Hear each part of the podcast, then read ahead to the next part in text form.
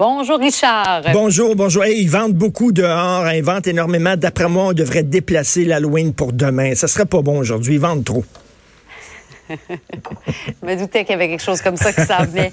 Richard, la formation des médecins en Thaïlande où il fait euh, plus beau, euh, plus doux qu'ici, ben justement, ça t'a interpellé. Alors, ils s'en vont deux semaines en Thaïlande en formation. Quoi? C'est parce qu'il n'y a pas de salle de réunion au Québec, il n'y a pas de palais des congrès au Québec, on ne peut pas les recevoir.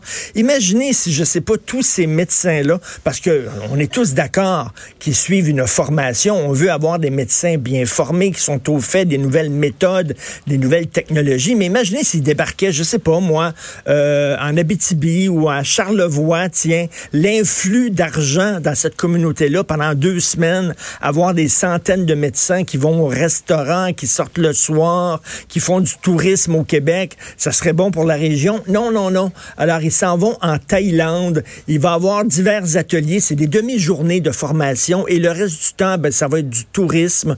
Il va avoir des ateliers sur le traitement de la diarrhée du voyageur. Bon, ça a l'air que ça coule de source. On va visiter un orphelinat à Bangkok pourquoi ils vont en Thaïlande pour une formation? C'est quoi? Y a-tu des nouvelles techniques de massage avec des happy endings qui vont être données là? Et est-ce qu'ils vont étudier l'impact positif de la bouffe épicée sur la santé? Est-ce qu'il va y avoir des ateliers sur les bienfaits de la méditation zen et bouddhiste? C'est vraiment un peu n'importe quoi. Ça va être remboursé par la REMQ. Donc, on va rembourser une partie de cette formation-là. Et c'est drôle, ces formations-là, c'est toujours, hein, dans, c'est toujours dans des pays ensoleillés, des pays chauds, des beaux pays, c'est jamais sur la côte nord, c'est jamais dans des pays pas intéressants.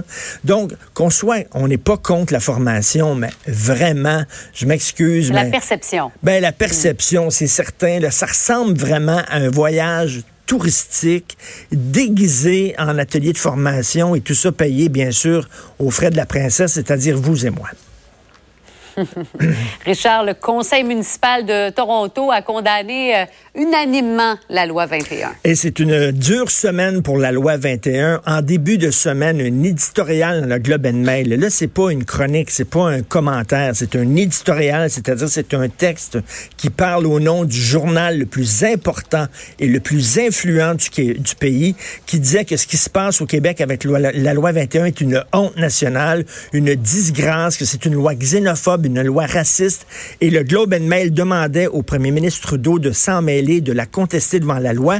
Et là, c'est le conseil municipal de Toronto, on voit les images, unanimement unanimement ont condamné euh, la loi 21 en disant que c'était aussi une disgrâce. Donc, la ville, la plus grosse ville du pays, Là, on s'achemine véritablement devant une confrontation, une collision frontale, un clash important entre le Québec et le Canada parce que la façon dont on veut se gérer, notre façon de concevoir le vivre ensemble, de, ça va contre l'ADN profond du Canada. Le Canada n'acceptera jamais une loi comme la loi 21 et on veut détruire cette loi-là, on veut l'annuler, on veut la rendre anticonstitutionnelle, une loi qui est par 70% des Québécois, qui a été adopté par un gouvernement qui a été mm, démocratiquement élu.